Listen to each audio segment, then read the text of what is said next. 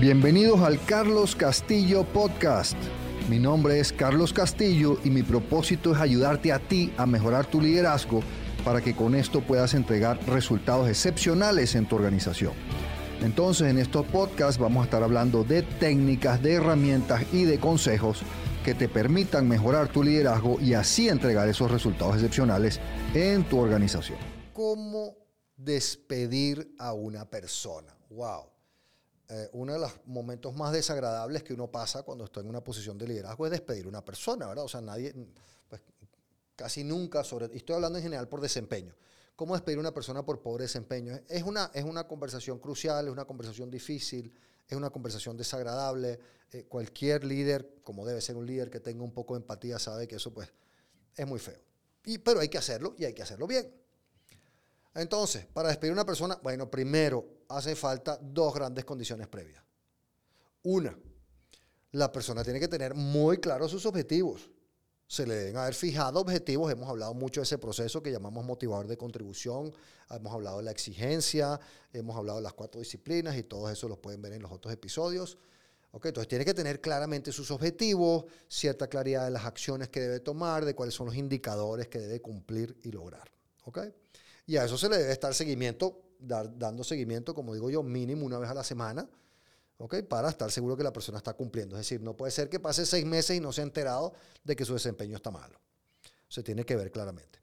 Y, eh, del otro lado, ¿sí? En, en, lo que tú ves que una persona no está entregando el desempeño, eh, tú tienes que sentarte con esa persona, con este otro proceso que llamamos la superación o el proceso de desarrollo, de ver, oye, mira, entonces no logras las ventas, bueno, veamos qué habilidad te falta, qué conocimiento te falta o qué motivación te falta y asignamos las actividades de aprendizaje y le damos seguimiento a que se cumplan. Entonces tengo que tener esos dos procesos primero antes de estar despidiendo a nadie. Entonces, bueno, pues una persona no logra un desempeño, rápidamente lo sabe.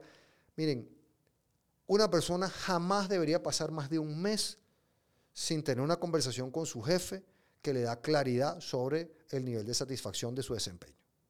Si bien con la metodología de ejecución debe ser obvio porque se ven los KPIs y en los tableros y todo, igual si tú no estás entregando el desempeño máximo, máximo un mes, es el tiempo que se puede pasar sin que tengas una conversación con tu jefe, que tu jefe converse contigo. Entonces va, tu jefe te habla, mira Carlos, no estás entregando el desempeño, no estás alcanzando las ventas, oye, sentémonos un ratito, veamos por qué, entendamos por qué, con este tema, como hablamos del pensamiento crítico, que pueden escuchar ese episodio también, entender el problema y entonces le asigno, pues según el caso, ciertas actividades para que aprenda, ¿verdad? Para que resuelva las debilidades a nivel de conocimiento y habilidad que le hacen que no logre el desempeño requerido.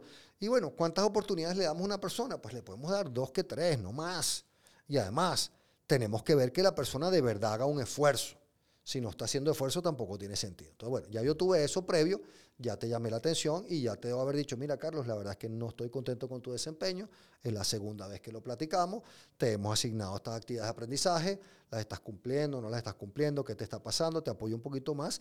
Y ya cuando llega el momento donde ya tú tomaste la decisión de que debes retirarlo, ¿ok?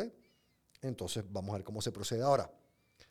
Aquí hay un tema importantísimo. En mi experiencia, y, lo comparto con miles y miles de líderes que he capacitado y tenemos esta, esta conversación. Cuando uno ya sabe, uno ya sabe, uno ya está alineado, yo sé que es difícil emocionalmente, pero su corazón y su cabeza ya saben que esta persona hay que retirarla de la empresa porque ya no da el desempeño después de haber hecho suficiente esfuerzo. Cuando uno ya tiene eso claro en su cabeza y en su corazón, uno se arrepiente de cada día que deja pasar entre ese momento y el despido inevitablemente uno se arrepiente cada día que deja pasar. Entonces hay que proceder al despido. Entonces, ¿cómo se hace? Pues es muy simple, Carlos, oye, mira, ya quiero hablar contigo, he tomado la decisión de retirarte de la empresa, eh, he hecho el esfuerzo, pues tu desempeño no da, hemos tenido tres, cuatro conversaciones, aquí está, lo siento mucho, he decidido retirarte, te vas ahorita, te vas en 15 días, te vas en una semana. Así de simple y al grano. ¿Ok? Claro, como vieron, hay un proceso previo. Eh, no quiero decir que esto sea un gusto hacerlo, pues cuando yo he despedido personas por desempeño y he despedido muchas, muchas, muchas, eh, nunca me he sentido a gusto, eh, pero hay que hacerlo y con cordialidad, con respeto, pero hay que hacerlo. Así que pues espero que esto les sea útil porque es una de las cosas que muchas personas en posición de liderazgo le huyen como la plaga a ese momento de tener que despedir a una persona.